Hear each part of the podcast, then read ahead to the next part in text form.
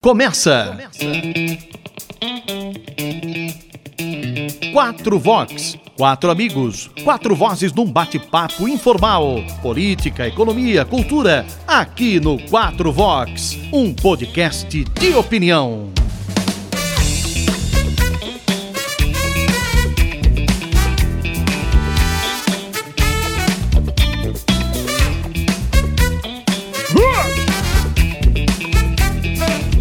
É isso, Quatro Vox, o último desse ano 2020, chegando aqui para você. Eu sou Marcelo Franchosa, comigo José Luiz Corte, Nando Pires, Alexandre Castanha. Como é que é o gritinho aí, Castanha?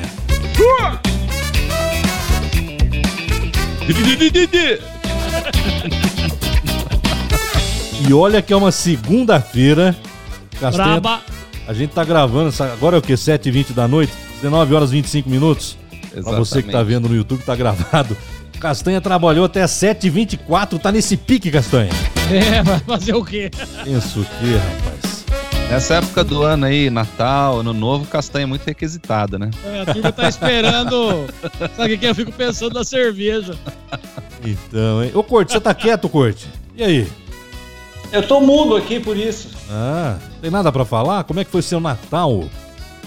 Bem, Bom. se piorar, piora tudo, mas. Olha, o tudo Corte bem. ele tá aí magrinho, cara, fazendo uma inveja na gente aqui. Não, o Nando tá bravo comigo porque eu tô aqui mantendo a forma. É. Pô, Isso a é ração proib- aqui tá curta, Nando. É Queridão, isso. isso é proibido nessa época do ano, viu? Esses Não é, efeito Covid. Não, não- a gente comprava que o peru de consórcio, esse ano não deu. Você viu o peru esse ano, o Não, Corte? não. Vida. Vamos lá, olha o Quatro Vox Foi de começando. frango mesmo? Isso aí é igual ver a mangueira entrar no carnaval. É. Ah, essas piadinhas aí não estão com nada, Pelo rapaz. Que isso? Final de ano. Poxa, Ah, lá, porque... tá que nem o tio do pavê, pô. É, Vamos Puta, lá. esse- essa piada do pavê é péssima, não? então. Vamos lá, começando o 4 Vox, convido você a assinar o nosso canal, também aí em áudio no Spotify, nas plataformas de podcast você acha o 4 Vox. Esse é o último programa do ano, 4 Vox trazendo hoje aqui o ano 2020. E foi terrível, hein? Nós somos testemunhas oculares de uma das piores crises que a humanidade já viveu. Crise sanitária, também no campo econômico e aqui no nosso Brasil. Ah, Brasil, um presidente que desde o início da pandemia do novo coronavírus insiste em minimizar a gravidade da situação. Na economia, 14 milhões de brasileiros sem emprego, o comércio devastado, a indústria até que tenta mostrar que pode superar a crise antes do esperado. O certo é que 2020 acaba e não vai deixar saudades, hein? Mas o que é que ficou de aprendizado? neste último programa do ano, o nosso 4 Vox número 32, trazendo aqui para você o seguinte questionamento: O que é que 2020 nos ensinou? Se é que ensinou alguma coisa, se é que dá para tirar desse ano terrível alguma lição. Ô Castanha, eu vou começar com você, tá? Lá de baixo para cima. O Castanha é o primeiro a falar hoje. O Castanha é fácil responder, hein? O que é que 2020 nos ensinou? Ah, Ensinou. é. Eu vou falar pra você, rapaz. Ensinou que nós estamos ferrados. Ensinou que. Não pode falar palavrão hoje, hein? É, não Pode pode. falar o fudeu aí que Marcelo Marcelo falou não que pode não falar pode. fudeu. É. Viu? Não, mas olha, é, brincadeira à parte, eu acho que o ano de 2020, para, para as pessoas que desejam rever algumas coisas, eh, eu acho um ano importante. Eu acho um ano que o ser humano precisa reavaliar aquilo que ele vem fazendo com a sua própria espécie e também aquilo que nós, seres humanos, estamos fazendo com o planeta. Eu acho que é um momento que cabe essas duas reflexões perfeitamente. É, com relação ao comportamento do ser humano, deu bem, ainda está dando para ver bem o quanto alguns são mesquinhos, outros são solidários, alguns são é, interesseiros, outros já são mais é, é, é, preocupados com o coletivo. Então, eu acho que 2020, nesse particular, e com pandemia, que eu acho que esse é o assunto que ocupou o ano de 2020, para não dizer todo, mas praticamente todo, eu acho que de forma voltada para o ser humano, essas são as questões que pegaram, essas são as questões que vieram à tona. E deu bem para a gente identificar esse ou aquele comportamento, é, esse ou aquele comportamento do seu amigo, esse ou aquele comportamento do seu vizinho, esse ou aquele comportamento do prefeito, do governador do estado, do presidente da república, de várias nações, inclusive do, do próprio Brasil. Então, deu bem para a gente analisar é, quanto andas o comportamento do ser humano. E aí que eu acho importante rever um pouco, cada um rever o seu próprio comportamento. Não sei se todos é, seguiriam nessa vibe que eu estou dizendo, de rever o próprio comportamento, preocupado com a sua família, preocupado se um ente querido poderia adquirir o coronavírus, enfim.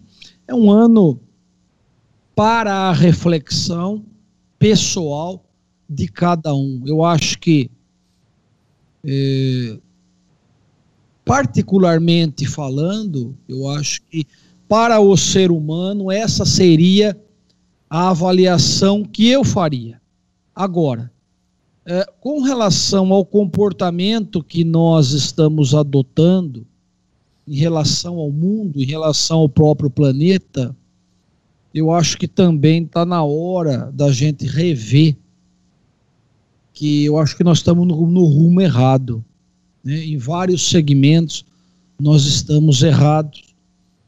É, nós estamos pensando que isso aqui exclusivamente nos pertence, quando na verdade pertence além além de pertencer a mais gente, pertence a outras espécies, pertencem a outros organismos que aqui ocupam essa, essa terra chamado planeta Terra. E, e é um ano que está na hora da gente começar a pensar essas coisas, pelo menos esse foi o grande o grande estopim, a meu ver, a, a, que foi aceso durante o ano de 2020. É, essas preocupações, eu confesso para vocês que eu tive o ano todo. Aqui é um, agora um comportamento pessoal. Será que nós estamos no caminho certo? Será que o que nós estamos fazendo, é, pessoalmente ou na condição de espécie ser humano, será que é isso que desejamos para o futuro? Como vai ser o futuro daqui para frente? Já encontramos N dificuldades, escola dos filhos, faculdade, é, tudo isso se tornou dificultoso no ano de 2020. As saídas, uma simples saída para o supermercado tornou-se um negócio perigoso de vários aspectos, né? Nós tivemos gente morta dentro de supermercado, por exemplo, por não utilizar máscara. E aí aquele assunto tomou uma proporção tal e a pessoa morreu dentro do supermercado porque por, por seguranças, por enfim. É, eu estou é, é, exemplificando tudo isso, ou pelo menos pontuando algumas coisas que eu notei e que gravaram bem na minha memória do, durante o, o ano de 2020, justamente porque nos põe a pensar é, se esse é o caminho adequado para mim, para minha família, para minha cidade, para o meu país e para o mundo. É isso que nós estamos, que nós vamos buscar em 2021 e, e para o futuro um pouco mais distante. Como é que nós vamos agir se uma nova pandemia acontecer? Como que nós vamos... Já percebemos que o mundo ficou muito pequeno Então, algo que aconteceu na China né, tomou uma proporção mundial. Num meses, em meses, o mundo inteiro estava contaminado. Então, já deu para perceber aí que o mundo é bem pequeno, não é tão grande quanto a gente imagina. As informações são processadas rápido e o contágio, e agora eu estou falando da doença, também foi processado de uma forma igualmente rápida. Então, é, eu acho que é bom a gente se preparar para um futuro não muito distante, para que a gente aprenda as lições. Duras penas nós aprendemos no ano de 2020. Porque será que vai continuar? Ou será que nós vamos ter uma estabilidade nessa questão do contágio? Alguns defendem, e eu vi durante o ano, alguns defendendo, dizendo que as mortes ocorrem mesmo, a contaminação ocorre mesmo, nós precisamos é lidar com essa situação. Tá tudo bem, eu acho no livro eu acho isso muito legal. Mas como lidar? Esse é o melhor jeito? Nós estamos aprendendo ainda com o mecanismo da doença. Essa é a melhor forma? É a, é a máscara? É o álcool? Será que tem algo mais para a gente aprender? Se a gente não pode viver mais em grupos, o que antes era é, é, explicado em sala de aula, que o ser humano não conseguiria viver sozinho, é uma pessoa sociável. Essa doença veio talvez para romper algumas questões que nós havíamos aprendido, inclusive acerca da nossa própria espécie. E agora nos colocam numa situação que, olha, não pode ter muita gente nós vamos fazer uma reunião e não pode ter mais que quatro, cinco pessoas, justamente com o intuito de minimizar o contágio ou qualquer coisa que o valha, para que as coisas não tomem novos rumos também perigosos. Estamos chegando no final do ano de 2020, convivendo, que algumas pessoas não acreditam na doença e na sua proliferação, e ainda continuam imaginando em fazer festas, reunir número grande de pessoas. Enfim, será que nós aprendemos mesmo? Ou será que tudo isso é uma piada de muito mau gosto que se contou durante, durante todo o ano? É, os números de pessoas que faleceram pelo Covid são contraditórios também. Eles não são números eh, que a gente tome por base, pelo menos é o que eu percebi, e esses números sejam definitivos. Por quê? Porque teve país que se aproveitou dessa situação, teve estados aqui no Brasil que, quanto o número fosse maior, melhor seria para o banco de dados e para, aquela, para aquele respectivo interesse.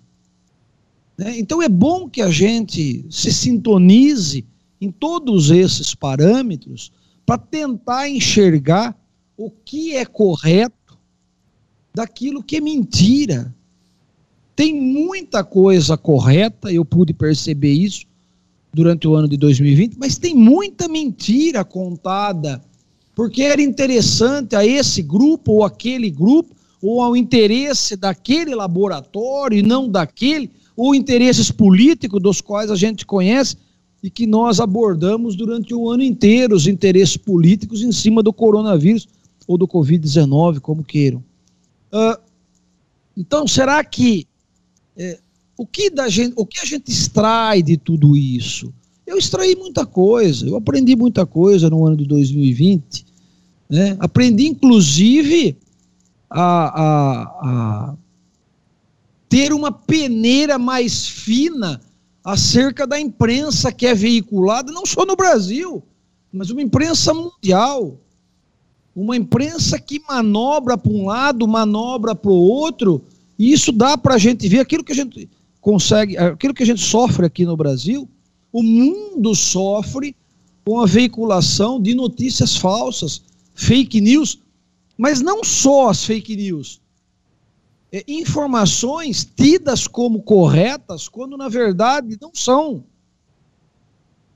E aí, nós avaliamos, discutimos, inclusive, dentro do próprio 4 Vox e nos nossos, no nossos grupos de amigos, né, a validade daquele, daquela regra que foi colocada, é, e tomamos aquilo como um valor absoluto muitas vezes, quando na verdade não tinha nada de absoluto.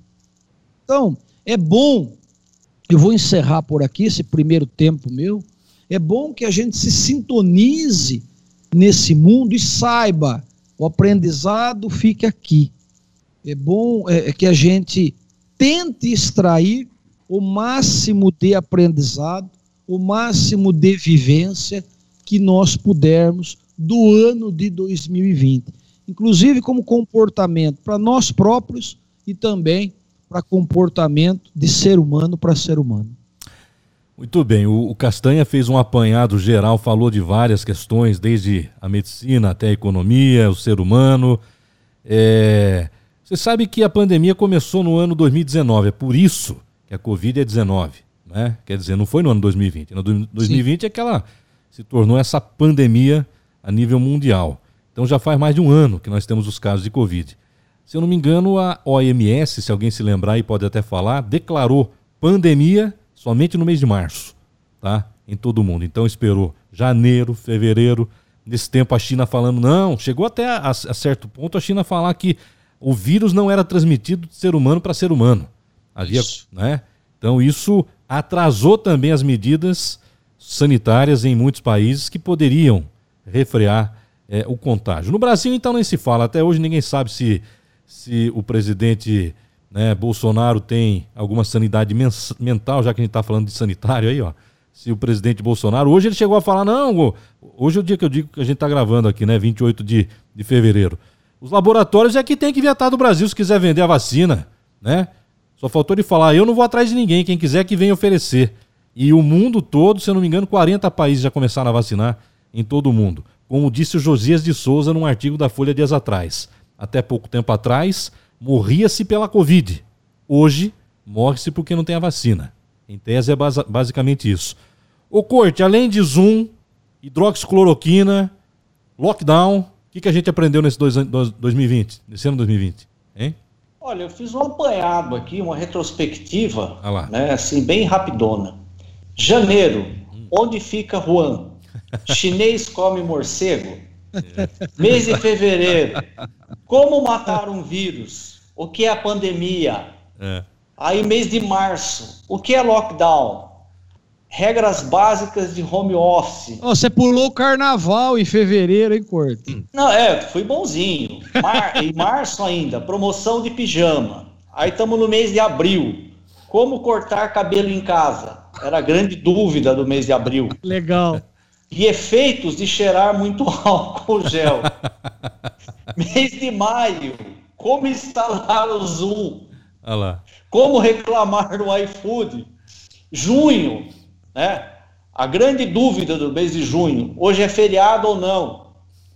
E a, a uma grande procura advogado para a briga de condomínio. O pessoal está muito tempo em casa. Em julho, aí veio a grande pergunta: o que faz um desembargador? E como é que se faz uma dieta low carb? Agosto, né, a informação veio: fraude no auxílio emergencial e fraude na compra de respiradores. Setembro, reabertura das escolas. Pergunta fatal: ainda estamos no isolamento? Outubro, muita gente dizendo: quero tomar vacina logo. Logo, outra turma dizendo: ninguém me obriga a tomar essa vacina agora. Novembro, segunda onda do Covid na Europa. E a grande pergunta nossa: o vírus se espalha durante as eleições? Dezembro, é, essa é boa. Como fabricar Coronavac caseira? Cirurgia bariátrica, viu, Nando? Pós-festa. E essa, é, essa, essa é para fechar o ano. Como Esse viu Nando cirurgia bariátrica é sacanagem comigo. Não, hein? nada pessoal, você sabe é, disso. Tem não, hein? e essa é para fechar, ó. Como comprar vacina no Mercado Livre. Ai, ai, ai. É, tem que essa, ir no camelô essa... lá no Rio de Janeiro. Exatamente. Quer dizer, a gente aprendeu, a gente aprendeu que o brasileiro é sarcástico até na, na tragédia, é isso? Em tudo, é verdade. É, aliás, o grande eu incluiria na sua lista o grande número de divórcios. Também. É verdade. É, tem coisas que a gente pulou, mas é verdade. Claro, Nós claro. temos que aprender Não, foi uma a lista muito legal. com a própria esposa dentro de casa, por incrível que pareça. Ô, Corte, Teve irmão aí fazendo live dizendo, nossa, tem um cara legal na minha casa. Falaram que é meu irmão, parece que é gente boa. Então, teve muita gente descobrindo que tinha irmão. Verdade. Né? Tinha mulher, que tinha marido. Sogra também descobriram, né? Embora sogra eu mais tenho fácil. uma dúvida sobre essa lista, porque eu até tinha visto. Essa é uma lista de verdade mesmo ou é uma, é uma sacanagem? Não, essa é uma sacanagem. É, uma sacanagem. é porque eu não duvido, viu? É. O, o, negócio aqui, o QI tá menos 12, né, ultimamente no Brasil, né? Mas você sabe que o brasileiro, por natureza, ele tem uma predisposição, primeiro, é, para se recompor, não é? Tantas tragédias que nós temos aqui, e, e olha, a gente não tem nenhum vulcão, né? não tem terremoto, maremoto, o problema aqui é o povo, né? o povo e os políticos. Mas fora isso, o brasileiro tem aqui uma capacidade muito grande de se reerguer, é uma solidariedade muito grande. Então, quando dá algum problema lá, é, olha, teve enchente no Rio de Janeiro, o país inteiro se solidariza, é, manda mantimento para lá. Ó, oh, aconteceu um problema em Mariana, mesma coisa, todo mundo vai. E ao mesmo tempo tem os malandros também, né, que sempre querem levar vantagem em tudo. E esse ano não foi diferente. Então tem muita gente aí com problema, perdeu o emprego, perdeu o plano de saúde, passando apertado mesmo, sem conseguir pagar aluguel, sem conseguir se manter. Muita gente boa tendo que morar debaixo da ponte porque não consegue pagar aluguel, não tem para onde morar, né? Então, é, é, a gente teve um ano muito complicado. Tá? A gente volta a dizer, o brasileiro tem uma super capacidade da volta por cima, a gente consegue se recuperar ali é, é, mais rápido do que uma Ferrari em termos de velocidade, de 0 a 100 ali em questão de, de poucos, é, de pouco tempo, tá? Então eu penso o seguinte, é, foi um ano muito de bateção de cabeça, tá? Essa é que é a verdade. Isso tanto na classe médica, classe política, muita, muita coisa nesse sentido aí, muita politicagem. Eu tinha colocado aí da, na, na, retrospectiva, a questão das fraudes, etc. E tal. Isso não foi só no Brasil, mas no Brasil, embora a gente tenha uma capacidade, um povo muito bom, solidário, mas tem um povo também muito sacana. Né? O sujeito querendo levar vantagem em tudo. A semana passada nós tivemos informação aí que havia camelôs no Rio de Janeiro vendendo vacina da Covid. É 50 reais e 10 reais para aplicar. 60 reais. Até hoje eu não consegui descobrir se era uma vacina realmente é, contrabandeada ou se era vacina falsa. Mas de qualquer forma, olha absurdo, a vacina não chegou no Brasil, mas o camelô está vendendo. E tem gente comprando. Meu Deus do céu. Isso é o cúmulo do absurdo. Então a gente teve uma desinformação nesse ano que atingiu um nível, acho que nunca antes, sem querer parafrasear, aquela maldade que nós tivemos aqui na era da, do governo do, dos governos do PT, nunca Barbosa. antes nesse país nós vivemos uma época de desinformação. Castanha fez aí um belo de um apanhado e falou também a questão da imprensa. A imprensa teve um papel negativo e continua tendo um papel negativo por grandes órgãos aí, impressionante.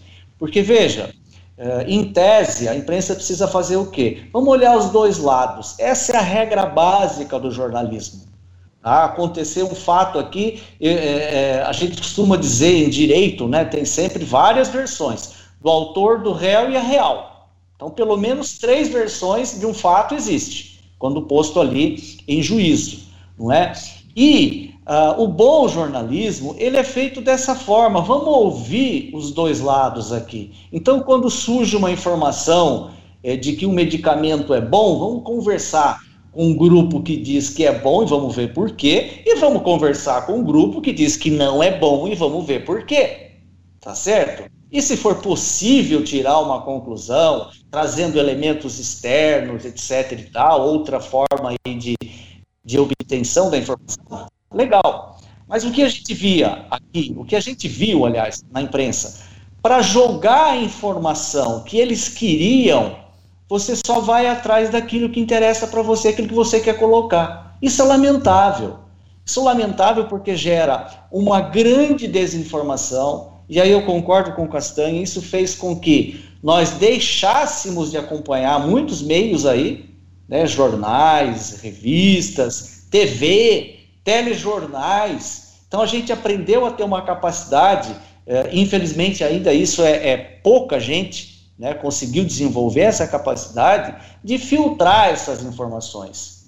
Porque logo em seguida, a pandemia começou em, em março, Hoje nós estamos em dezembro, mas nós tivemos aqui um reflexo que deu para medir bem, que foram as eleições agora do mês de novembro. Foi muita desinformação, fake news absurdas aí, colocadas durante a campanha eleitoral. Isso fez com que os meios, eh, as redes sociais principalmente, perdessem e muito em credibilidade, perdessem muitos usuários, porque aquilo, isso foi desenvolvido como um meio para facilitar a nossa vida. Jornais, revistas, TV, a informação que a gente tem na TV, isso tem que vir para nós para facilitar a nossa vida, para nos ajudar, inclusive, a, a, a fazer aqui uh, a nossa, a ter a nossa percepção do que está acontecendo. Você precisa adquirir conhecimento, mas tem que ter inteligência suficiente para filtrar tudo isso e a gente tirar o nosso próprio juízo de valor. Pelo menos penso que, que seja dessa forma. Mas dessa maneira, como a gente está vendo aqui, isso realmente virou uma coisa de louco. Né? Uma desinformação do tamanho de um bonde. Então hoje a gente não sabe mais o que é verdadeiro, o que é falso, tudo infelizmente, a gente tem que começar a filtrar. Eu tenho feito bastante, fiz muito mais durante esse ano aqui de 2020. Essa filtragem de dados, vamos ver de onde veio essa informação, vamos fazer uma pesquisa aqui em sites é, mais é, de crédito, embora hoje fica difícil a gente é, fazer uma pesquisa dessa, porque grandes sites também é, de certa forma, acabaram noticiando coisas falsas. Olha só que ponto nós chegamos. Né? Como diria aí o, o motorista de ônibus, a que ponto nós chegamos? Mas veja, é, são, são coisas é, que devem, pelo menos para mim e para uma boa parte da população, é, devem ter servido para a gente evoluir.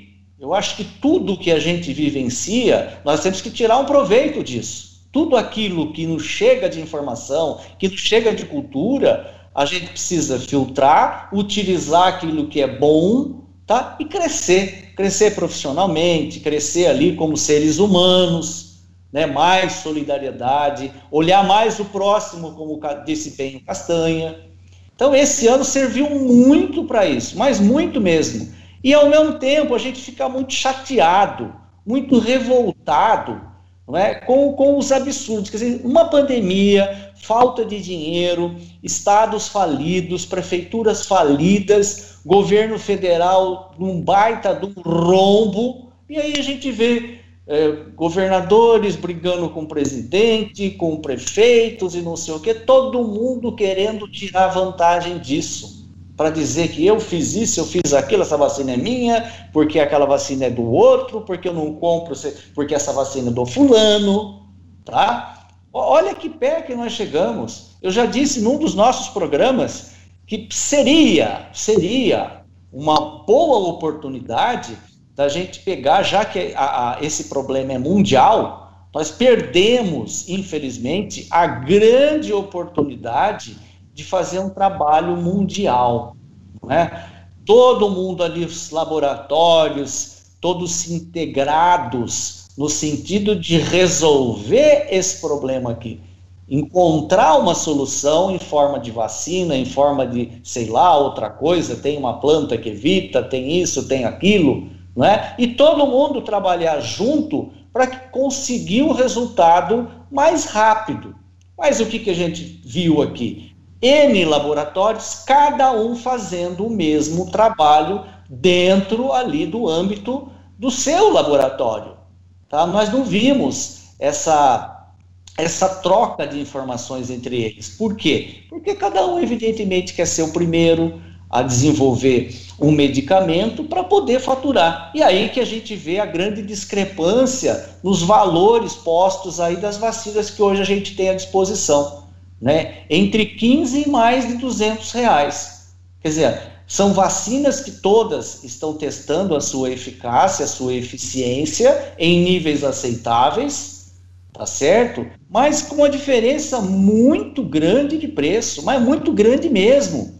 Então a gente percebe, percebeu que além de ter faltado essa união, essa humanidade, vamos assim dizer, todo, todos imbuídos aí no mesmo objetivo de chegar naquela conclusão final ali, esse aqui é o produto que vai resolver o nosso problema. Depois a gente vai disputar como é que vai ser a produção, como é que vai ser o ganho, etc e tal.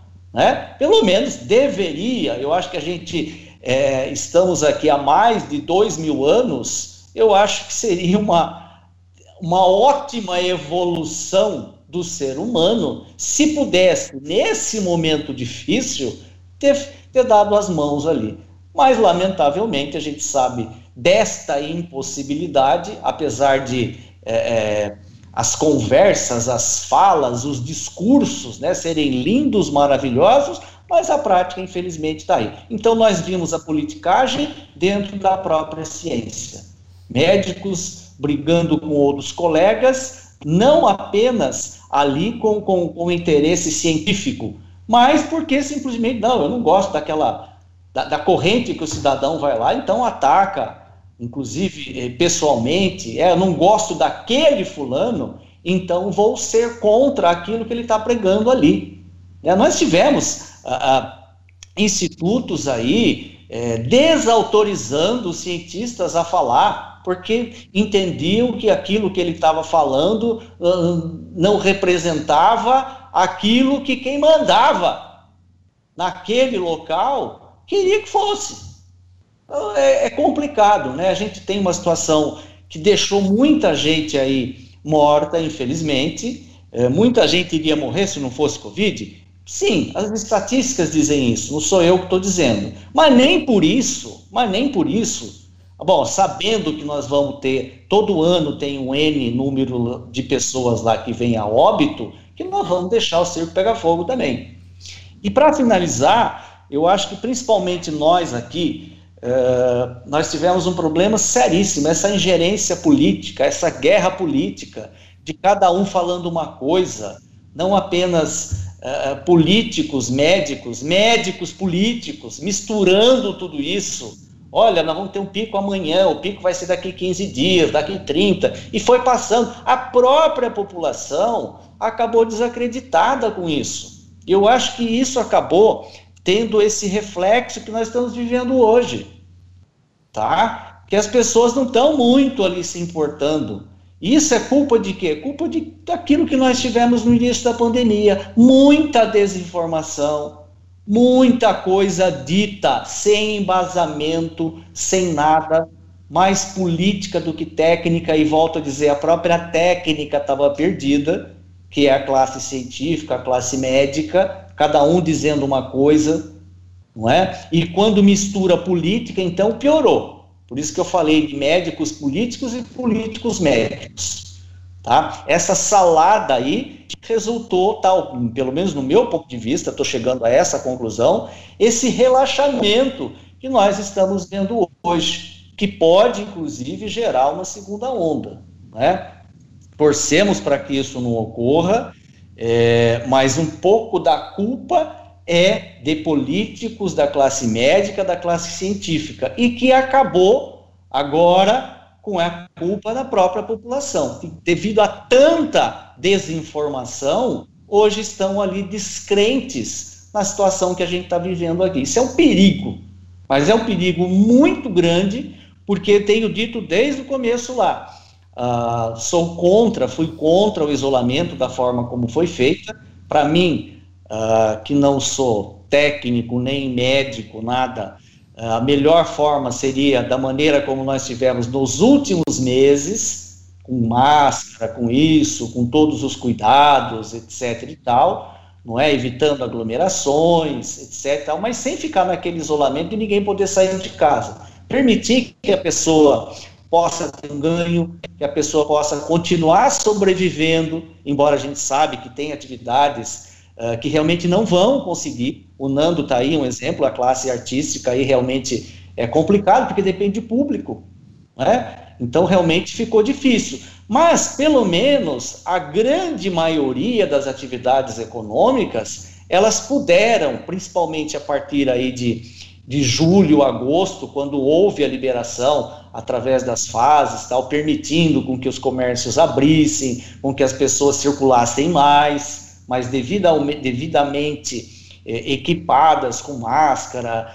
e outras medidas de proteção, isso me parece é, que deveria ter sido a melhor forma da gente ter combatido tudo isso. Eu acho que teria é, sido evitado muita miséria que nós chegamos agora aqui no final do ano. Não sei o que vai acontecer a partir de janeiro, aqui principalmente para nós, porque nós não vamos ter mais auxílio federal.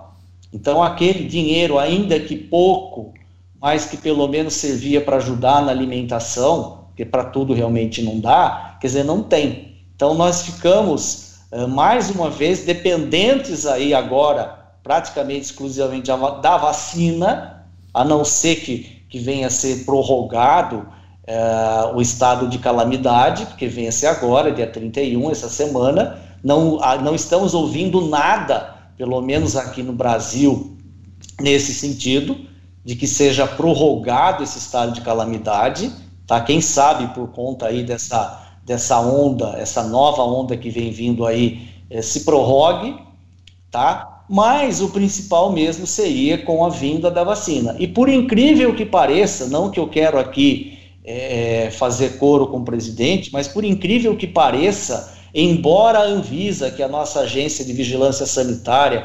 responsável aí é, pela liberação dos novos medicamentos, tenha afrouxado, vamos assim dizer, a, a liberação das vacinas, a aprovação das vacinas para a Covid, nós não temos ainda os laboratórios pleiteando, não é? Ou seja, mandando as informações para a Anvisa e, e primeiro a gente tinha, para aprovar o medicamento, você tinha que mandar tudo junto.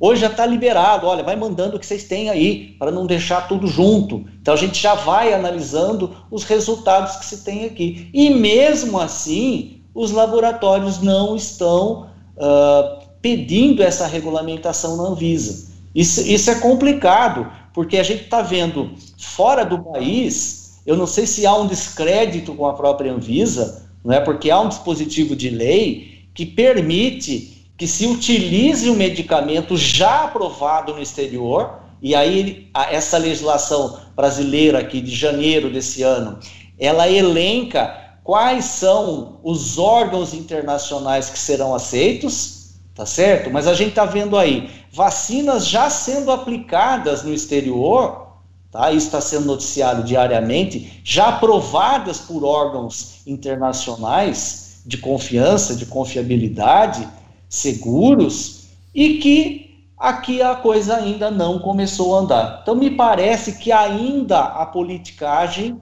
é, continua tomando o corpo no país. Talvez aí, numa, numa disputa de braço, de queda de braço, é, devam pegar esse registro que tem lá fora e não submeter a Anvisa, por conta própria, querer já se utilizar desses medicamentos. O que penso eu não é bom para o país. Nós estamos numa fase para finalizar em que a gente precisa começar a falar, se não a mesma língua, mas pelo menos o português. que se consiga entender de norte a sul do país. É, não dá para entender, né? Como é que ninguém se interessou ainda em vender a vacina para o governo brasileiro? Muitas Só os camelôs do Rio de Janeiro. Então, você sabe que eu pesquisei aqui, eu fui no Google pesquisar quais foram os itens mais pesquisados ao longo do ano. Tá. Eu tenho uma lista aqui dos 10 itens mais pesquisados no Google aqui no Brasil. Vocês têm ideia de quais são os itens, as palavras, né? Os assuntos que o brasileiro mais pesquisou no Google ao longo de 2020? Hã? Tá aqui, ó. O primeiro, o mais pesquisado, não podia ser diferente, né? Coronavírus. Foi a palavra mais buscada no, no Google. Em segundo lugar, e o brasileiro, só podia ser o brasileiro, né? Auxílio emergencial. É o segundo. Aí, ó. Tá vendo? Em terceiro lugar, eleições 2020. Tá? A quarta busca, né? A quarta maior busca aqui no Brasil pelo Google, eleições nos Estados Unidos. No quinto, essa eu acho que o Nando é culpado, hein? Essa eu acho que o Nando é culpado. Na quinta posição, BBB 2020. Não, o Nando é culpado de um monte de coisa, tá falar a verdade. Bem, então, bem observado, Castanho. Então, é isso aí. Na sexta posição, Copa do Brasil, a sétima busca, ou melhor, o sétimo item mais buscado pelo brasileiro é o Google Classroom, que é um programa do Google aí, um aplicativo para fazer reunião, aulas, inclusive, à distância, né? É muito bacana. No oitavo lugar, olha aí, Flamengo versus São Paulo. Que coisa, hein? Poxa. Fantástico. Uma relevância do caralho. É. Na nona posição, classificação Brasileirão Série A. E na décima posição, para mim, uma surpresa aqui, tá? Até porque. Bolsonaro. Não, aí que tá. A décima posição das buscas do ano aqui no Brasil, no Google. Dilma. O décimo item mais buscado que Dilma Corte. É, NBA. Basquete norte-americano. NBA ficou na décima posição. E, e, aí vai, né? Tem aqui a categoria. E a gente aqui preocupado com emprego, Não. com falta de dinheiro. É. Tá vendo? Olha a preocupação do brasileiro. Educação. Essa deveria ser uma, uma grande preocupação do brasileiro aqui que tem filho em escola. Como é que é. foi esse ano letivo? Como é que vai ser o ano que vem? Então, Como recuperar esse ano perdido? Emprego, home office, nada disso apareceu aqui, pelo menos nas 10 maiores, nos 10 itens mais buscados do Google, no Google. O Nando Pires, agora é sua vez, hein, Nando? O que é que 2020 certo. nos ensinou, Nando Pires? Rapaz, ensinou que é imprevisível, que tem muita coisa imprevisível, a vida é imprevisível. É, a gente aqui da nossa família estava conseguindo passar isolado, né? E ileso, por enquanto, em relação ao coronavírus. E agora eu tive a notícia que duas primas pegaram, elas moram longe, não é aqui em Araras, moram em Peruíbe.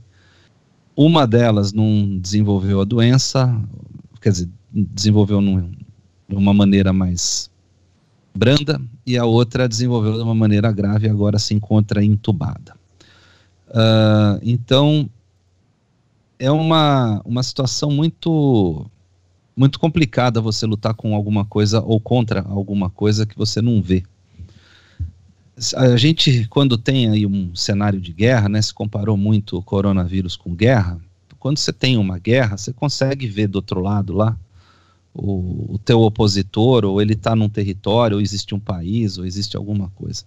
Mas nesse caso do coronavírus, é, pode ser uma gota de saliva que está no balcão onde você acabou encostando e depois você coçou o olho é, é uma situação muito muito complicada de lutar, de brigar com isso, porque você não vê e você tem uma disparidade enorme de, de situações que, em, em termos da gravidade do desenvolvimento da própria doença, né?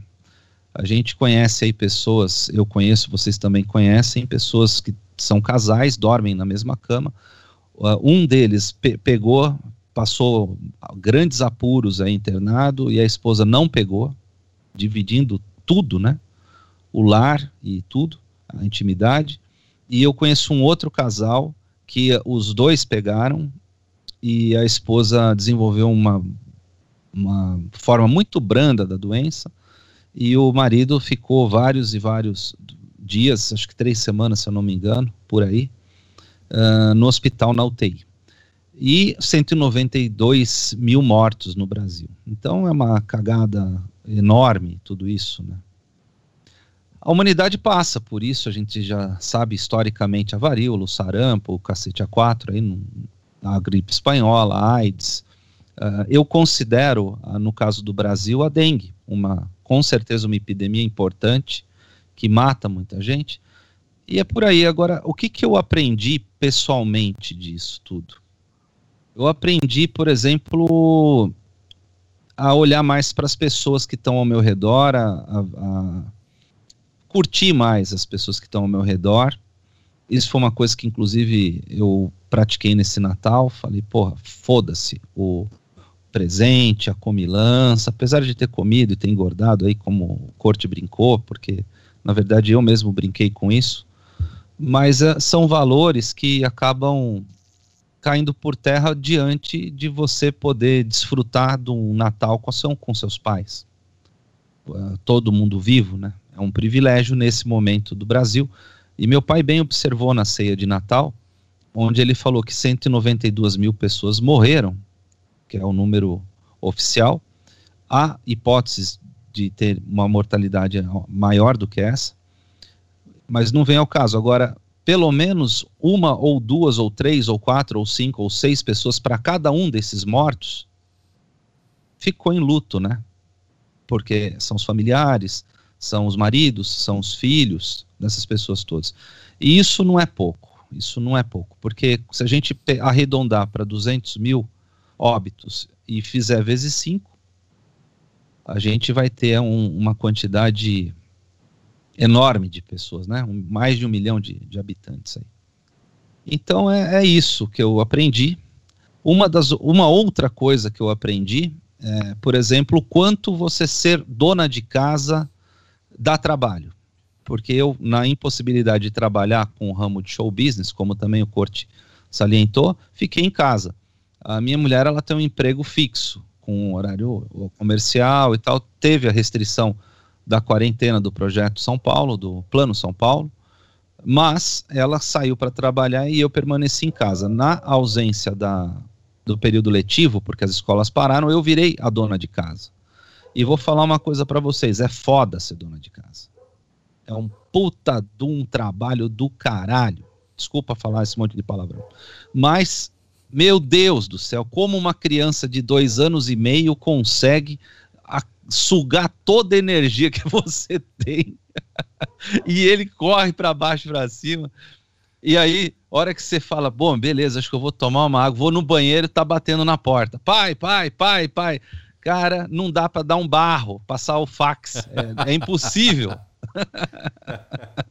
Parece piada, né? É. E, isso eu aprendi. Eu aprendi. Lembrei do Barroso. O Ari Barroso. Eu, eu aprendi uh, profundamente o quanto muitas mulheres são injustiçadas, essas que não trabalham e teoricamente, entre aspas, não fazem nada, né? para levar o seu o dinheiro para casa, mas o quanto se trabalha em casa, né? Então eu, eu aprendi isso vivendo essa experiência, né? Tem um, grande amigo meu, guitarrista da, da Irmandade do Blues por muitos anos, o Edu Gomes, ele falou: Nando, você tem, um, se você tem essa jornada, é uma jornada importante, curta, até me abriu a cabeça, porque eu tô, também tô podendo ver meu filho crescer, né? Todos nós aqui, Corte, Marcelo, Castanha e muitos que nos ouvem, com certeza não viram os filhos crescerem direito. E o meu primeiro filho eu também não vi crescer direito, porque eu estava sempre trabalhando, sempre correndo para baixo para cima. Então, Marcelo, na minha opinião, esse ano, cara, é um ano. É, é um ano assim. Se eu fosse nomear esse, esse ano, eu nomearia de pauta bomba. Porque é um ano que só teve notícia filha da puta assim, a, as melhores, né? Quando teve uma pessoa lá, sei lá, na casa do chapéu, que fez um negócio bom para burro e tal. Tá, teve esse um aí que fez, ajudou 5, 10, 15, 20, 30, 50 pessoas, mas aí teve o Rio de Janeiro, por exemplo, que ia entregar três ou quatro hospitais de campanha, ou cinco, entregou meio. que está com o, o, o, prefeito preso e o governador sendo empichado, sabe? E, e, e, esses crimes eles abrangem milhares de pessoas, né? Então realmente teve a solidariedade individual, mas a impressão que eu tenho é que as pessoas que têm esse perfil solidário, esse perfil altruísta, esse perfil de benevolência, eles não estão em postos de poder do poder público, do poder financeiro, do poder de, de ajudar muita gente. Eles estão sempre fudidos, ajudando de pouco em pouco. Em compensação, quem tem o poder na mão, que poderia ajudar muita gente, sempre está fudendo muita gente. É engraçado isso, né? A distribuição gratuita de piroca no rabo aqui no Brasil é insanamente eficaz. É insanamente eficaz. E o que mais o brasileiro quer apesar de já estar passando por isso desde da era do PT com mais passou muito por isso lá na hiperinflação, depois veio o Plano Real, deu uma sossegada, mas o brasileiro o que mais quer em 2021 é tomar na bunda, só que tomar vacina. E não pirocas, né? Mas aqui no Brasil, cara, aqui no Brasil é brincadeira, é brincadeira. Aqui no Brasil, até falei hoje lá na rádio, é, é um, uma carga pesada que tem aqui. É Exu, Caveira, Cantagá, só que é tudo encarnado, né? Aqui, os bichos estão vivos aí, tá andando aí, tá vivo. É, é o Gerson pra lá, concordo com você, Corte, nisso que você falou, foi o Castanho, não me lembro exatamente. É, a quantidade de Gerson nesse país, cara, Gerson por metro quadrado aqui é um negócio absurdo. É, todo mundo quer tirar vantagem, né? E outra coisa que eu falei hoje também lá no programa, depois eu fiquei refletindo, foi uma coisa que, que tem um pouco a ver. Uh, a, a, o descaramento.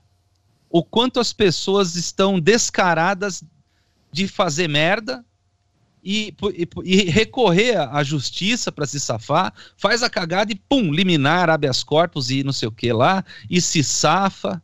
Sabe, é impressionante a, a essa essa falta de vergonha na cara e no Brasil virou virou quem tem vergonha na cara e quem tem um pouco de ética, um pouco de prudência, virou sinônimo de ser otário. O legal no, nesse momento no Brasil, nesse momento da história sociocultural do nosso país, é você dar o tombo, é você dar o tomé, é você sair ganhando, é você lograr, é você passar na frente, é você, enfim, Uh, são situações, cara, que eu não sei exatamente dizer quando que foi que nós perdemos o, o, o, a regra, o fio da meada. Mas não foi agora, e agora é um reflexo muito uh, pesado desse fio da meada que foi perdido lá atrás, e me parece também que tem muitas outras nações importantes mundo afora que perderam o, o, o fio da meada também, né? A gente vê a Itália aí, que, porra, Lembra a Itália, toda fodida no início da pandemia, gente morrendo em casa, colapso funerário, colapso. Estão tudo fodido de novo. Foram passar o, o, o verão em Saint-Tropez. Sabe, não tem cabimento, né? A Alemanha também. O pessoal da Alemanha pegou e foi para foi a Espanha, foi para os países mais ao sul, passar o verão lá europeu. O brasileiro foi pra praia. O brasileiro tá na praia. O brasileiro, o brasileiro tocou foda-se, corte. Uh, geral. O, o, bicho anda com, a, com, com a, como é que chama? Máscara no, no, no pescoço, como se fosse colar. Põe na cara, entra no mercado, tira a máscara. Pra ele passar no caixa, volta a máscara. Sabe assim, é, é um descaramento e uma ostentação do descaramento. Que eu, que eu acho que tá pegando também. É legal você dá tomé e é legal você descumprir a regra, senão você é otário. Eu tenho, eu, eu tenho essa convicção que a gente está passando por esse, por esse distúrbio mental nesse país. Eu acho que o brasileiro é, é, é um, é um povo que está com distúrbio mental brabo, cara. Brabo, brabo, brabo. Define. Travou aqui, cara. Que caramba, hein? Pera aí, Travou? aí. Vocês estão me ouvindo? Tô, Sim. perfeitamente. Não, travou o VMix só. Tá gravando no áudio aqui, mas o VMix travou. Ah, voltou. Ó, vocês estão vendo tudo em tempo real, hein? Voltou aqui, tinha travado, sei lá se é o Windows, se é o Skype. Mas voltou, Nando Pires. Cadê? Ah, voltou. Agora sim. Ó. Voltou? Agora sim. Agora a tela com os Ô, quatro Nando. aqui, né? Ô, Nando, você falou Zé Felipe porque tinha acabado, é isso? É, é porque demorou, eu achei que você tava aguardando pra. Travou pra- tudo pra aqui. Travou no VMix aqui, mas agora vai. Agora vai. Não vou nem cortar, não vou editar. Vai em tempo real. 2020 foi pior que isso. Só que não é nada perto do ano 2020. Olha, ó, tem uma, uma Verdade. frase de uma amiga minha também que define bem o 2020. O que, que é um peido pra quem tá cagado, né, cara? Então, boa.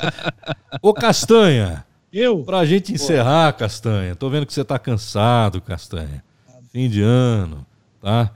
É, E 2021, hein, Castanha? De uma forma bem breve, até porque a gente já tá com uma hora de programa aqui quase, né?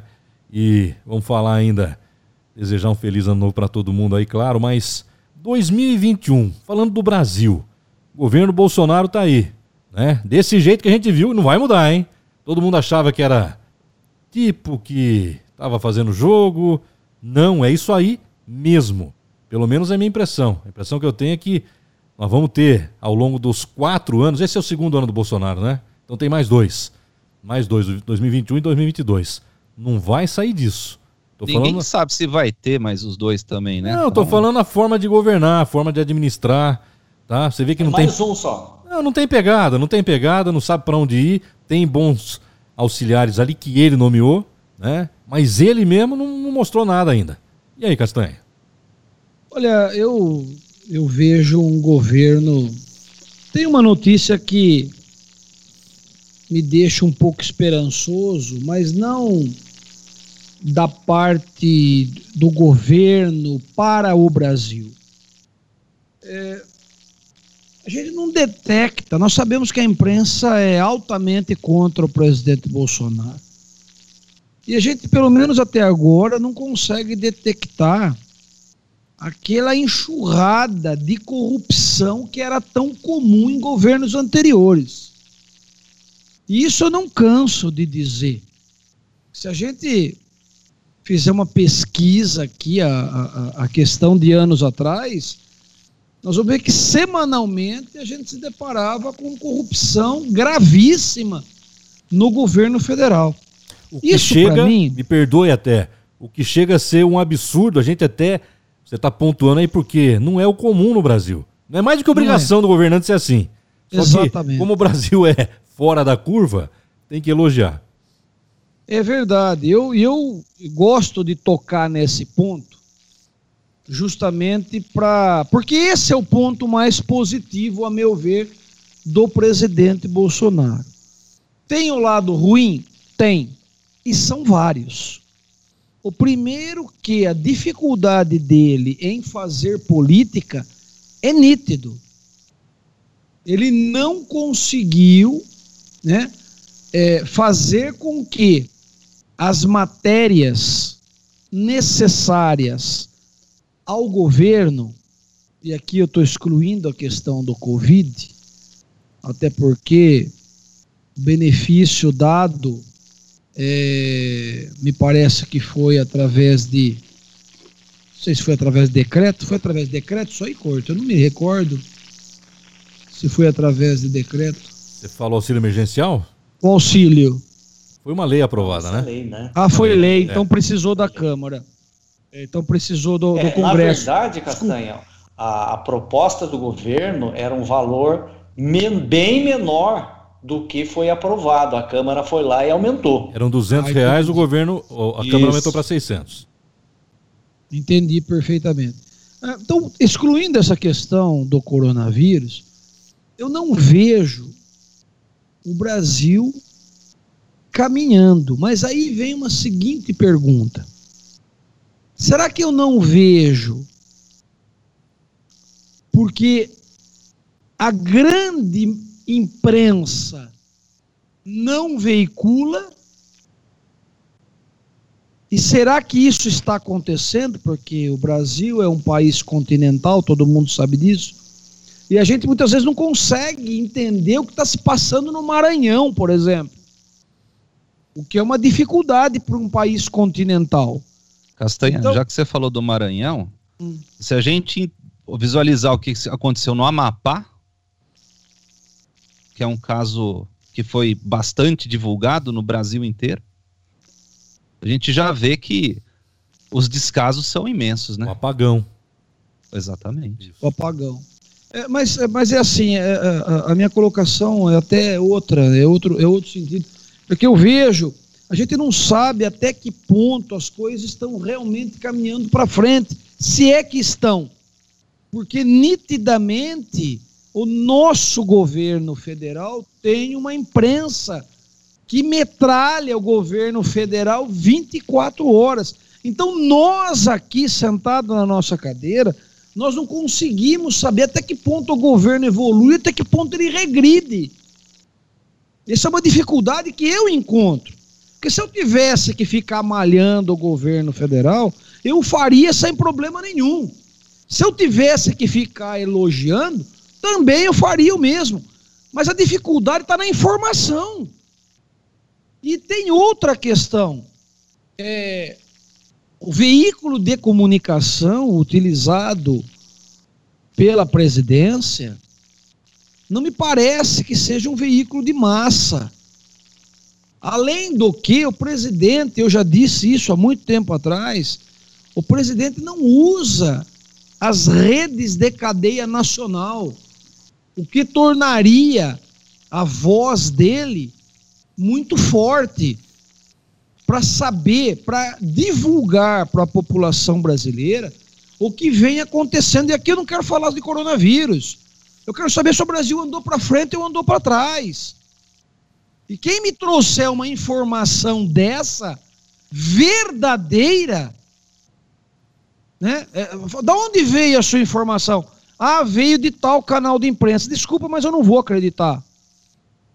Ah, não, o Brasil caminhou para trás. Ah, mas da onde você trouxe essa informação? Não, é de tal veículo. Não, não, também não dá para acreditar. Então a gente aqui, sentado em nossas casas, nós não sabemos, nós não conseguimos saber se nós estamos indo para frente ou estamos regredindo. Isso é gravíssimo. Porque a informação verdadeira não chega para a gente. A gente tem dificuldade, inclusive, a gente critica, a gente muitas vezes critica pontualmente as questões do governo. E eu aqui não estou saindo em defesa do Bolsonaro, não. Já fui um crítico muito grande com relação a isso. Eu só estou dizendo que eu falo por mim, da dificuldade de se filtrar as informações que a gente deseja como cidadão brasileiro até para que a gente construa um podcast, um 4 Vox melhor para quem quer ouvir a gente.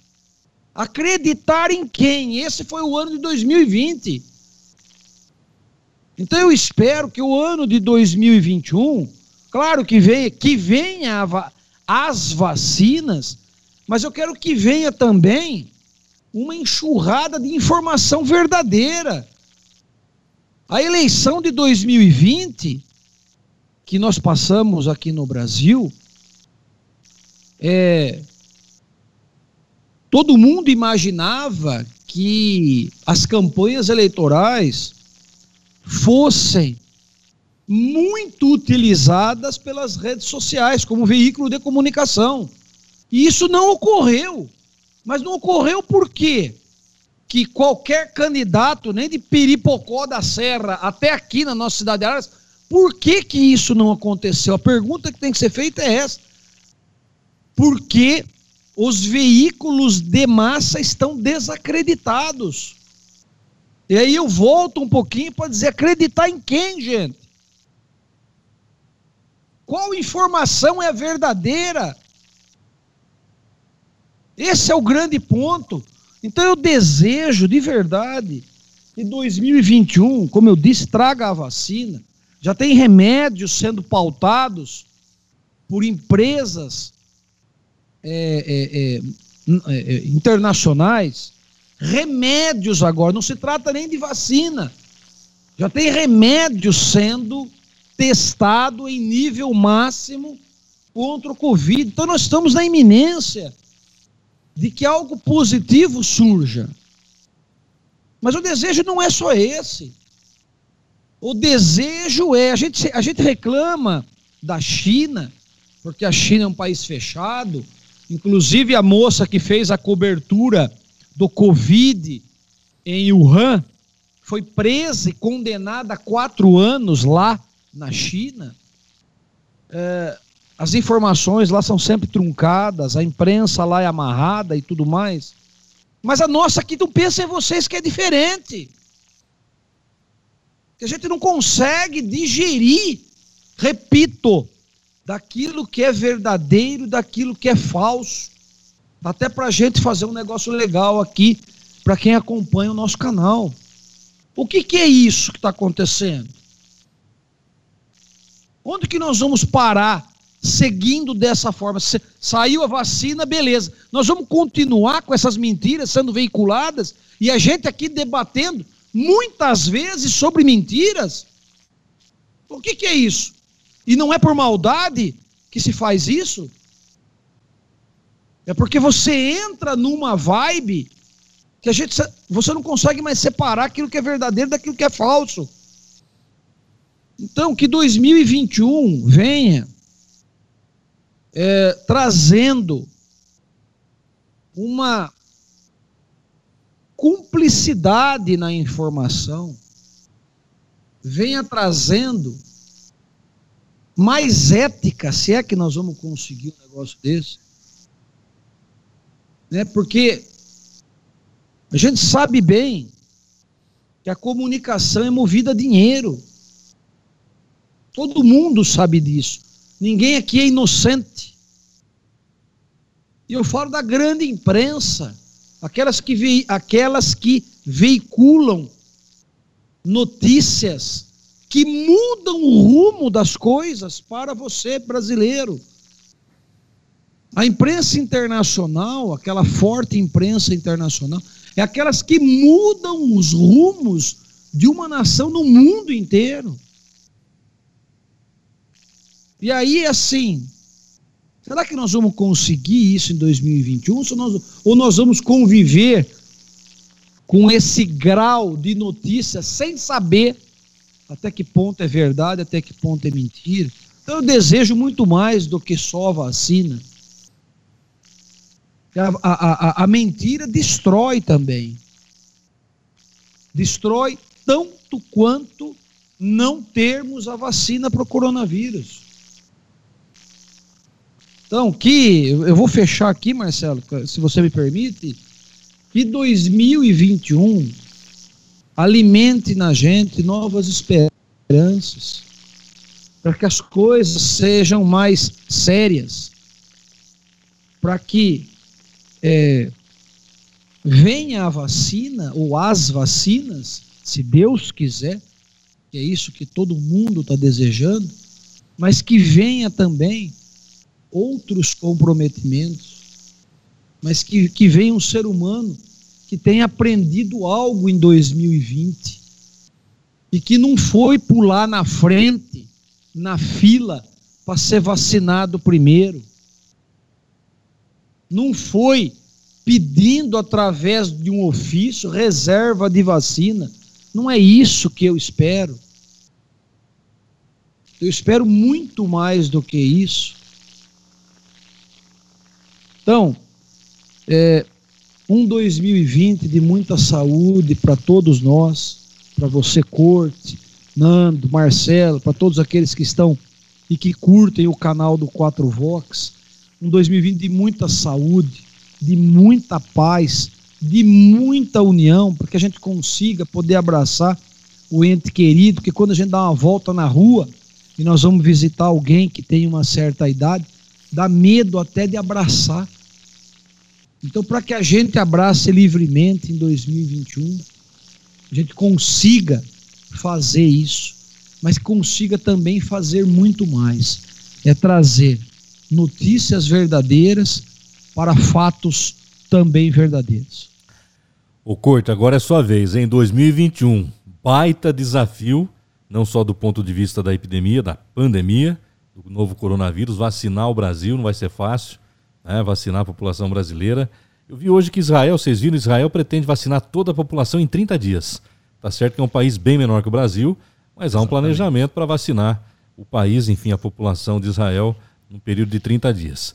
É, Bolsonaro vai conseguir entregar parte do que ele prometeu, porque foi eleito com uma plataforma liberal, né?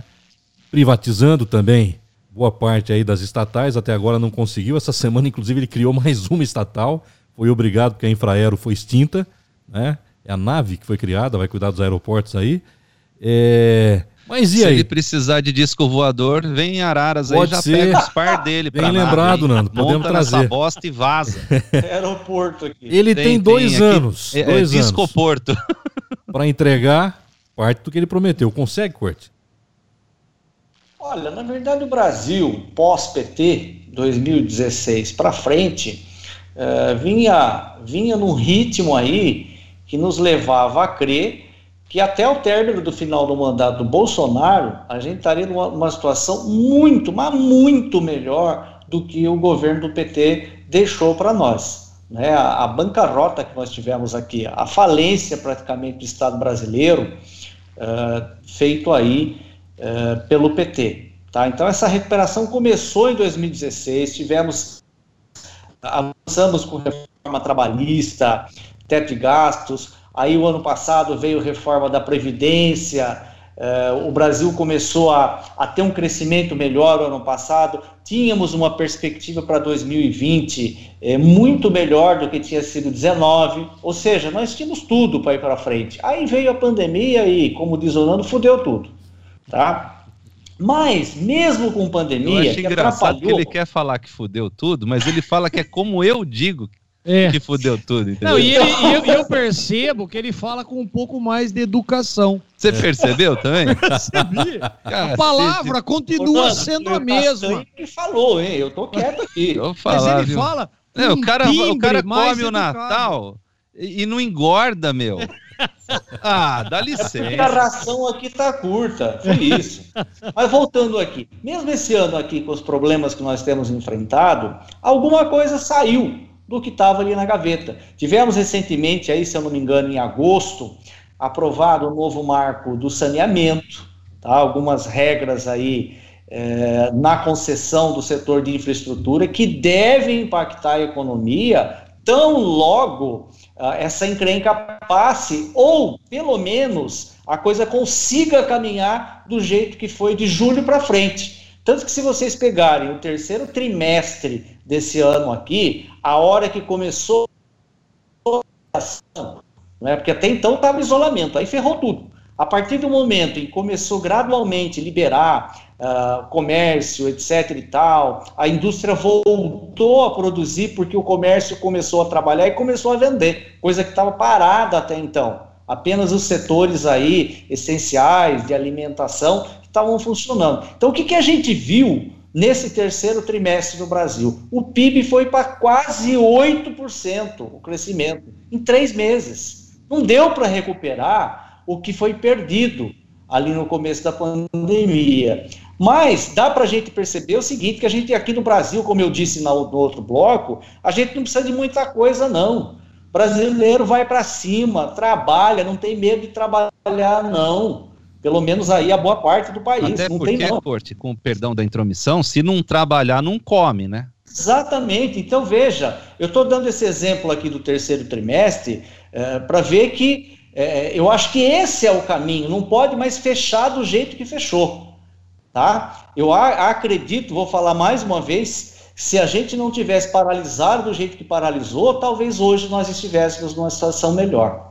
Então, nós temos agora um problema que é a eleição do novo presidente da Câmara e do Senado. Isso pode trazer problema para o país. E por que eu digo isso? Porque travar reformas que estão lá correndo reforma tributária, reforma administrativa, que se não for aprovado nesse ano de 2021, esqueçam para 2022. Porque 2022 é eleição presidencial. Aí já era. Então, tecnicamente, nós temos aqui o ano de 2021 para essas reformas avançarem. E é preocupante você ter alguém, inclusive hoje as notícias aí, não sei se verdadeiras ou falsas, viu, Castanha? Mas as notícias de hoje aí são que a oposição quer um nome para disputar a presidência da Câmara que barre os interesses do governo federal. Olha só. Quer dizer, a gente quando fala que o brasileiro é um povo solidário, mas ao mesmo tempo a gente vê a classe política que não quer nem saber do brasileiro, quer que o brasileiro se exploda, quer que o país se exploda. Ao invés de eleger um cara de consenso, ou que não seja consenso, mas que seja alguém que possa, dentro do Congresso Nacional, Senado e Câmara, viabilizar aquilo que o país precisa para ir para frente a tão sonhada e falada reforma tributária, reforma administrativa que emperra, que ingessa o poder público. Quem já trabalhou na administração pública sabe o que eu estou falando. O próprio judiciário, Corto. Judiciário. São coisas que precisam ser feitas para que a gente consiga retomar aqui o nosso, o nosso crescimento. Então, penso eu que, eh, resolvida essa questão do Senado e da Câmara, elegendo aí, que eles tenham um pouquinho de consciência e elejam alguém que não vai trabalhar contra o país e nem contra presidente, mas a favor do país. Que não seja a favor do presidente, mas que seja a favor do país, pelo menos. Aprovando, colocando em pauta, porque o poder que tem o presidente da, da Câmara é muito grande. Primeiro, que ele pode uh, dar o início à derrubada de um presidente se colocar, por exemplo, em votação aí, em andamento, há um processo de impeachment. E segundo, que está na mão também do presidente, dar sequência aí, a colocar em pauta, votação de projetos importantes. Então, penso eu que a gente tem tudo para ir para frente, espero uh, que a gente não tenha mais problemas aqui de fechar tudo, de isolamento, lockdown, etc, e tal, tal, tal, que a gente consiga caminhar dessa forma, porque no meu ponto de vista, nós temos tudo para ter um ano de 2021, uh, se não melhor do que foi 2019, vamos pular 20, tá? que foi um ano praticamente bom, o país estava em ascensão, e que a gente continue nessa ascensão que nós vínhamos lá de 2019. Eu penso que vai ser um ano bom sim, com vacina ou sem vacina, com vacina melhor ainda, tá? Nós vamos ter aí pelo menos o primeiro semestre ainda, até para começar esse processo, etc e tal, mas eu creio, acredito que 2021 nós vamos para frente. Desejo aí a todos que estão nos, nos, assistindo aí um excelente ano, todos tenham muita paz, muita, muita saúde, muita perseverança para que a gente possa aí é, crescer muito mais uh, daquilo que a gente tem condição de fazer.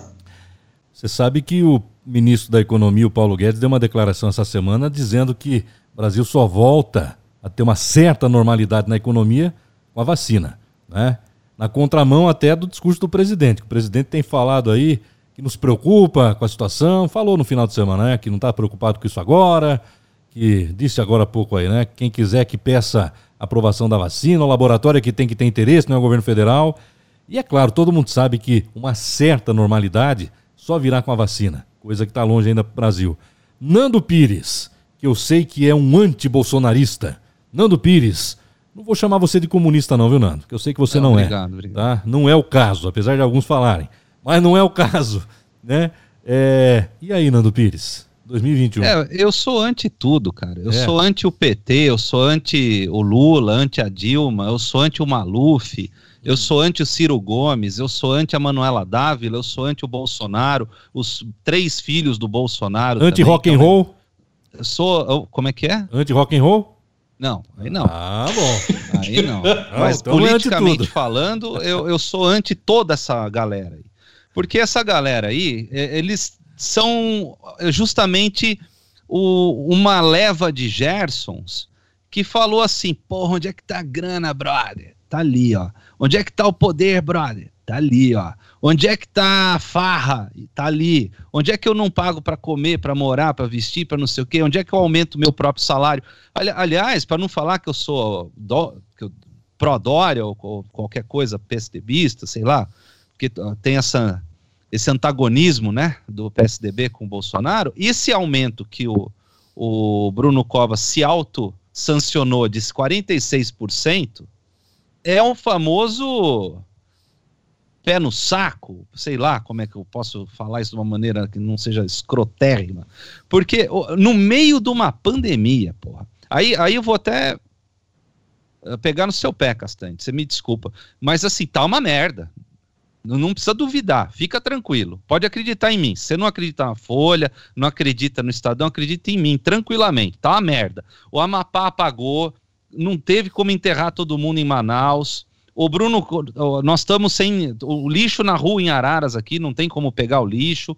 Tá fedendo bosta aí para todo lado aqui, na Tiradentes, rua principal da cidade. Tá uma merda. Pode ficar sossegado, tá uma bosta. Não, não tenha dúvida disso aí. Uh, hora que chove, não ia ter enchente em Araras pelos últimos 40 anos. Sai até bagre pulando na avenida, cara. Plum, plum, plum. Nego pula com a boia no Rio Bosteiro, vai nadar. Tá uma bosta. Não se preocupe. Quem tá vendo aqui, ó, tá uma bosta. Não tenha dúvida que tá uma bosta. A imprensa também tá uma bosta também. Porque tem aí o pessoal que anuncia para lá, o pessoal que anuncia para cá, né? O rock and roll tá uma bosta, ninguém faz uma porra de uma música decente no rock and roll. Esse pessoal de sertanejo aí só fica falando de porra de beijar e meter e não sei o que lá, e não faz nenhuma música que tem nenhuma letra mais do que um corno e o pessoal do funk quer o que realmente mete. Uh, você pode pegar o vídeo aí, qualquer cidade também. Nego filma estralando motocicleta, motocicleta e prei, pim, pim, pim, prei, pim, pum, pum, pum. Tá bosta. Pode cegar. Tá? Não duvida. Eu sou a fonte da informação aqui e não, não é que eu tô lendo isso, não. Eu vejo. Eu saio na rua ali e vejo. Oh, não, não tem a menor dúvida. Eu não fiz um show nessa porra desse 2021. Tô uma bosta, tô, tô na bosta. Sem um puto no bolso. O Nando é assim, os, ó. Os caras com, o Nando é com assim. quem eu trabalho. O Nando, você é, você é otimista, né, Nando? Você é otimista. Pra caralho. Pra só caralho. vai piorar. É, é isso? Só vai fuder. ó, pode ficar sossegado. O pessoal da música e artista falou, eu não vou falar nome, ah, eu mas não vou ó, perder a piada. Não, o Nando é. tá falando que tá tudo uma bosta, tá certo? Uma parte boa é que não vai ter bosta para todo mundo. É, não, vai estar estercado 2021, pelo menos, Se né? cada Adubo um tem... ficar com a sua bosta no colo, tá tudo certo. Dá para fazer uma reciclagem. É. Mas o negócio, cara, é, é assim, ó. Uh, tá muito complicada toda essa situação. E o Bolsonaro é, é só uma parte dessa bosta toda, entendeu? O, o Corte até foi otimista, Corte, no, no seu, na sua colocação, de que a gente iria se safar do, do prejuízo que o PT. Prejuízo que eu estou falando no sentido material, né?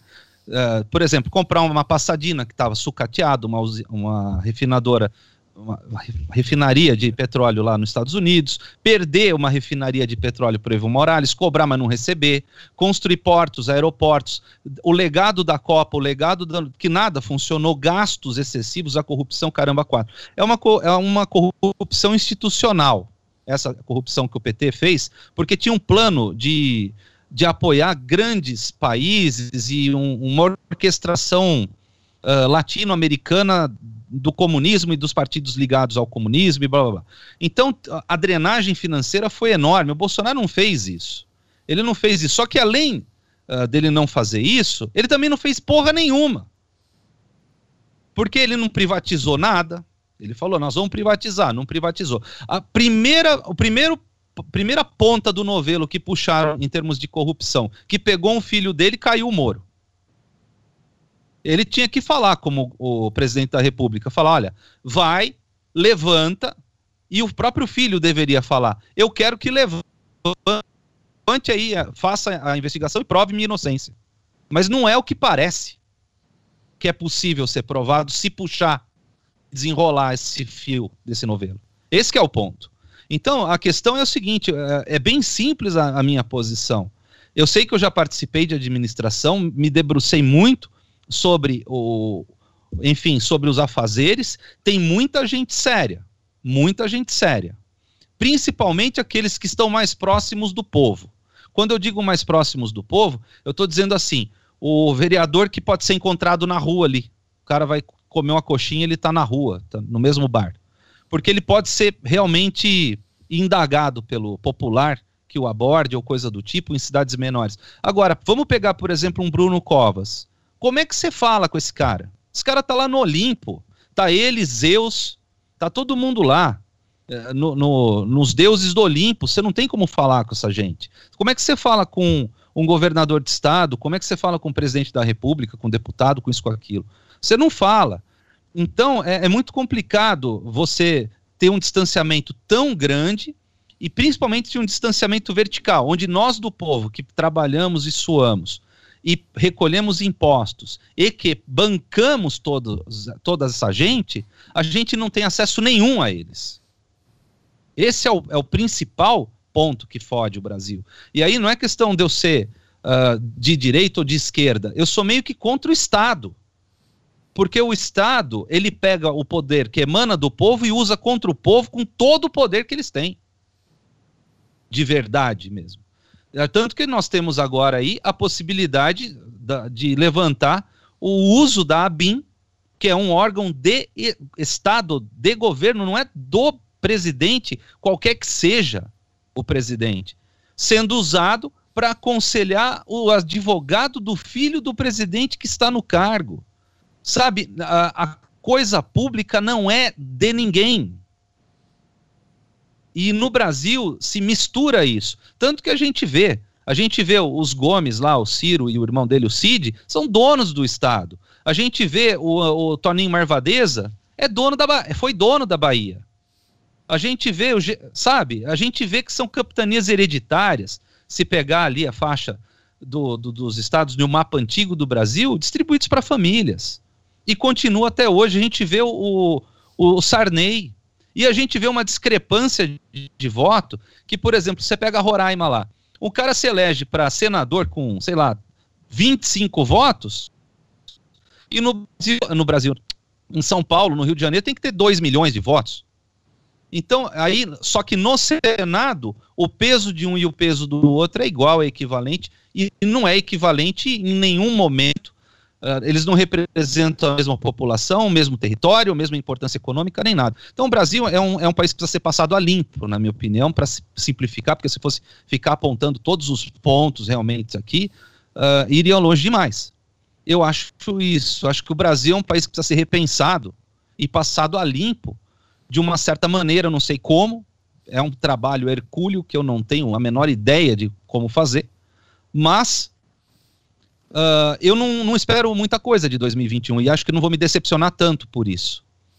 Eu espero, assim, que é, venha essa vacina, que as pessoas da minha família, meus amigos, enfim, que as pessoas também que eu não conheço parem de morrer a troco de merda e que não tem cabimento, né? A gente ficar passando por uma situação que já tem aí Canadá tomando vacina, a União Europeia são 27 países, cara, estão tomando vacina. O, o Trump, o Bolsonaro não é o, o baba-ovo do Trump? Pô, faz igual ele então, porra. Compra a vacina e dá. Agora, o que, que nós temos no Brasil? Nós temos um presidente que é teimoso a ponto de tretar com, com as pessoas que, enfim, constranger um pouco as pessoas de serem vacinadas, de procurarem a vacinação. É, é muito terrível essa situação. Uh, do ponto de vista material, Corte, não tem dúvida. Ele não fez a cagada homérica que o PT fez. Uh, agora, do ponto de vista da administração e pessoal, ele é terrível, né? Porque nem falso ele não conseguiu ser. Terminou? Acabou. É isso? Tô me sentindo Cazuza, cara. Minha metralhadora ah. cheia de mágoas. Assim. Muito bem, muito bem, muito bem. Olha. Resumo, tá tudo uma bosta. É. é. Desotão na cabeça aí. Desotão. Como é que era, Marcelo? Ah. Tá, tá, tudo, ó? Uma bosta, né? Uma Isso. Bosta. Olha, a gente vai chegar ao final do nosso 4 Vox, último desse ano 2028. Por sinal, o 4 Vox nasceu no dia 1 de maio deste ano 2020. 2020, tá? Uma ideia antiga já, né, Nando? Alguém pode imaginar esses quatro coroas aí, talvez um pouco menos, né? Inventaram de fazer o podcast por causa da pandemia, estão em casa sem fazer nada. A ideia, ó, é muito antiga. Eu e o Nando, principalmente, sempre conversamos em fazer. Pensamos, sou do rádio, o Nando também faz rádio, curte o Castanha. Pensamos em lançar um podcast e esse ano veio a calhar. O convite foi feito, agradeço né, aos amigos aqui que aceitaram o desafio. Não deixa de ser um desafio, uma vez por semana a gente trazer aqui um podcast em vídeo também, não só em áudio. Quem está ouvindo no Spotify ou nas plataformas aí de áudio, se quiser, vá no YouTube, busque lá pelo 4Vox, tem o vídeo também. Se você está vendo o vídeo, assine o nosso 4Vox no áudio. mas saiu. 32, 32 episódios, esse aqui foi o número 32. Falamos de tudo um pouco, falamos talvez aí para ajudar a aplacar um pouco essa solidão que a pandemia também trouxe para muitas pessoas, né? Solitários em casa, solitários no trabalho, solitários, enfim, com seu fone de ouvido, mas com a companhia aqui do 4 Vox uma vez por semana. Então quero agradecer ao José Luiz Corte, ao Nando Pires, ao Alexandre Castanha, a você que nos acompanhou ao longo do ano 2020 e que em 2021 vem a vacina, né? Eu acho que se a gente pode pedir alguma coisa é vacina. Além é. de saúde, né? Que é uma consequência, mas o claro. resto é detalhe. E a vacina é o que todo é, mundo quer. Eu prefiro tomar no braço mesmo. Não, aonde for. Sinceramente, não, não vou me opor se for eu em outro local. Tomo onde for, cara. Pode, pode sim. Então, Castanha. Ah, porque lá atrás eu já estamos tomando faz tempo. Faz tempo. Feliz ano novo, Castanha, Corte, feliz ano novo, Nando Pires. Feliz ano novo pra todos um aí. Pra todos. Aplausos, vamos lá, vamos aplaudir, vamos aplaudir o ano 2021. Feliz ano novo a todos. É isso aí. Ó, galera, pulem a minha fala, todas. Não precisa ver. Quando o Marcelo falar, Nando. Ó, Nando. Pula. Só falo bosta. Olha lá. Valeu, Aqui, ó. muito legal, é isso aí. Quatro Vox. Valeu, gente. Um abraço. É Até 2021.